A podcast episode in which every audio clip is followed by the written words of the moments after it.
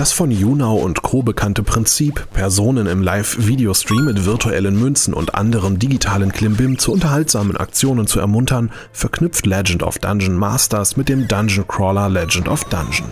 In diesem kostenlosen Zusatzprogramm können Spieler ihre Schatzsuche als Video ins Netz streamen, um von Zuschauern unterwegs Waffen und Schätze als Hilfsmittel zu bekommen oder auch durch neue Monster geärgert zu werden.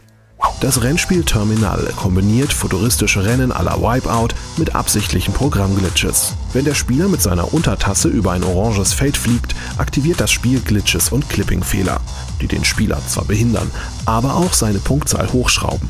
So werden Bugs zu Featuren. Dazu tönt ein pumpender Elektro-Track aus den Lautsprechern.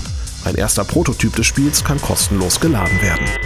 Das mysteriöse Adventure Who Must Die bringt den Spieler in ein moralisches Dilemma. Als Arzt soll er drei Patienten über ein altmodisches Videosystem untersuchen. Einer davon trägt angeblich ein tödliches Virus. Anhand seiner Experimente muss er am Ende einen zur Exekution auswählen. Er kann sich aber auch weigern, die tödliche Wahl zu treffen. Der Kontrollraum des Arztes wurde sehr beklemmend mit vielen Details in der Unreal Engine umgesetzt.